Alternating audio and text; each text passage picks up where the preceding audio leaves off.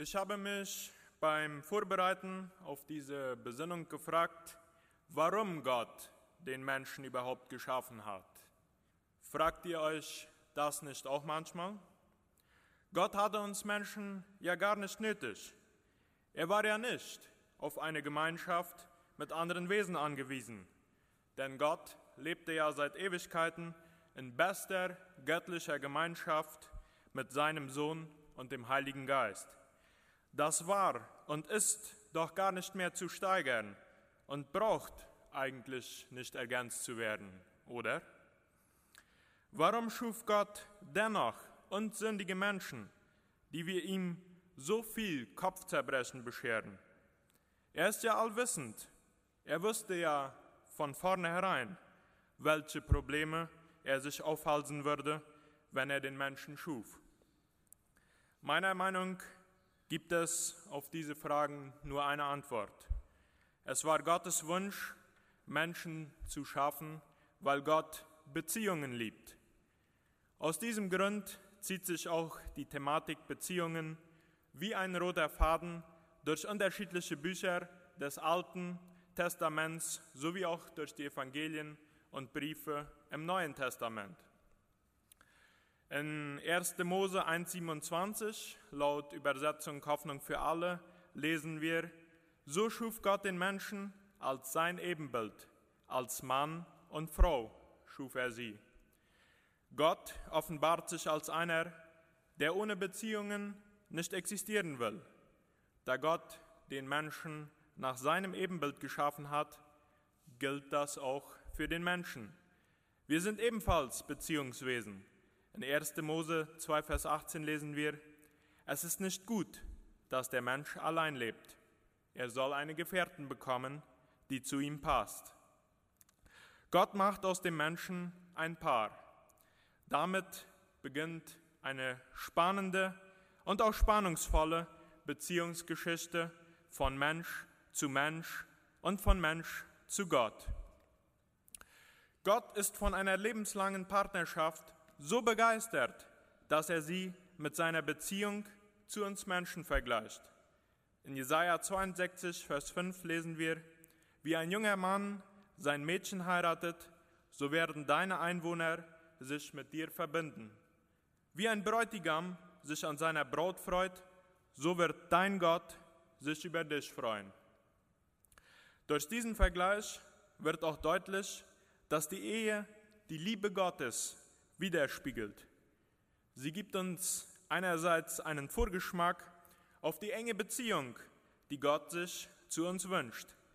Andererseits können wir durch die Annahme, Liebe und Treue, die wir unserem Partner entgegenbringen, Gottes Liebe vorleben.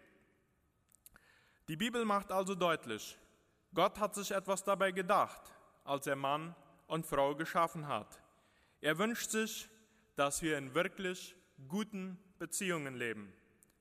Vielleicht denken wir, dass die gelesenen Verse sich nur auf die Ehe zwischen Mann und Frau beziehen. Aber ich glaube, man kann diese gut auf alle Arten von Beziehungen übertragen, die wir heute in unserem Leben finden, ob romantisch, freundschaftlich oder geschäftlich. Beziehung im biblischen Sinn macht viel mehr aus als nur romantische, partnerschaftliche Beziehungen, wie sie heute so oft im Fokus vieler Medien und Gespräche stehen. Anlässlich seines 40-jährigen Jubiläums im Jahr 2016 hat das Naturmagazin Geo, einige kennen es vielleicht, eine repräsentative Umfrage mit etwas über 1000 Deutschen ab 18 Jahren durchgeführt. Geo wollte wissen, welche großen Lebensträume oder Lebensziele die Deutschen haben und inwieweit sich diese für die Befragten erfüllt haben. Das größte Lebensziel, der größte Wunsch war laut den Ergebnissen der Umfrage eine dauerhafte und glückliche Beziehung. 81 Prozent hatten dafür gestimmt. Erst danach kamen dann die finanzielle Unabhängigkeit, eigene Kinder, Reisen und beruflicher Erfolg. Doch nur für etwas über die Hälfte der Befragten, 54 Prozent, hatte sich der Lebenstraum einer dauerhaften und glücklichen Beziehung bis zum Zeitpunkt der Umfrage erfüllt.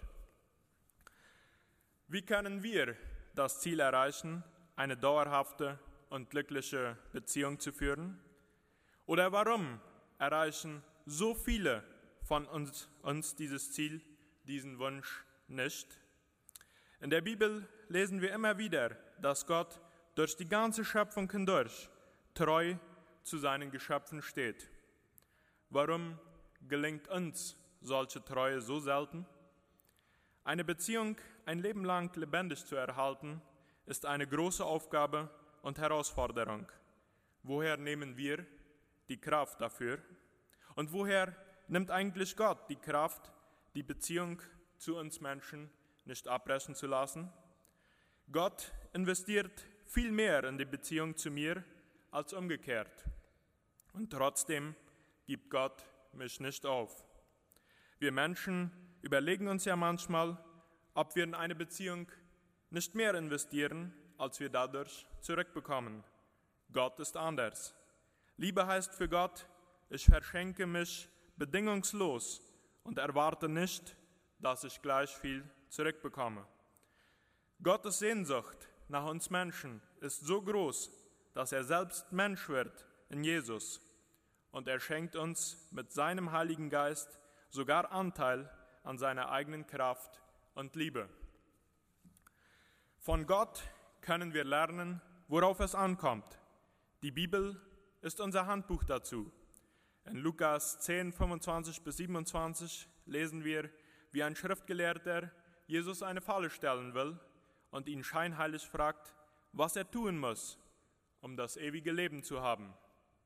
Die Schriftgelehrten waren ja zu dieser Zeit eine Art Hochleistungssportler in Theologie. Dieser Mann kannte ja die Bibel bestimmt in und auswendig. Bestimmt erwartete er eine hochtheologische und komplexe Antwort. Doch die Anweisung von Jesus war ganz einfach. Du sollst den Herrn, deinen Gott lieben, von ganzem Herzen, mit ganzer Hingabe, mit all deiner Kraft und mit deinem ganzen Verstand. Und auch deinen Mitmenschen sollst du so lieben wie dich selbst. Auch in 1. Johannes 4, 4, Vers 7 heißt es, meine Freunde, lasst uns einander lieben, denn die Liebe kommt von Gott. Wer liebt, ist ein Kind Gottes und kennt Gott. Für mich waren es irgendwie immer zwei Gebote, Gott und den Nächsten zu lieben. Vor einiger Zeit habe ich jedoch eine Illustration gesehen. Ich möchte diese hier auch einmal kurz zeigen. Anhand dieser Illustration wurde mir bewusst, dass diese beiden Gebote ganz dicht miteinander verwandt und zusammenhängend sind. Wir sehen hier anhand von diesem Dreieck die Beziehung, die ich zu Gott und zu meinem Nächsten oder meinem Partner habe. Je näher ich und mein Nächster Gott kommen, das heißt, je besser unsere Beziehung zu Gott ist, desto besser wird auch unsere Beziehung untereinander und zueinander sein. Gott gibt uns in seinem Wort einen ganz wichtigen Schlüssel zum Erfolg, einen Schlüssel, um glückliche Beziehungen zu führen, nämlich indem wir immer wieder neu die Nähe zu ihm suchen. Je mehr mein Partner und ich in der, Be in der Beziehung zu Gott wachsen, desto mehr wachsen wir auch untereinander zusammen. Vielleicht sagt ihr jetzt, dies wisst ihr schon alles. Das Problem ist die Umsetzung. Das ist der Punkt, wo es immer wieder hapert. Aber auch da kommt uns Gott zu Hilfe. Gott selbst bietet sich als Quelle an, aus der wir Kraft schöpfen können. Psalm 36, Vers 10 heißt es so schön, du bist die Quelle, alles Leben strömt aus dir. Wir können Gott um alles bitten, was uns so oft fehlt, um glückliche Beziehungen zu führen, um Treue, Hingabe und Einheit, um Verbindlichkeit, um Großzügigkeit, Geduld, ein offenes Herz und offene Ohren, eine große Portion Humor und vielleicht das Wichtigste, die Kraft, immer wieder zu vergeben. Gott die Quelle allen Lebens ist immer nur ein Gebet weit entfernt.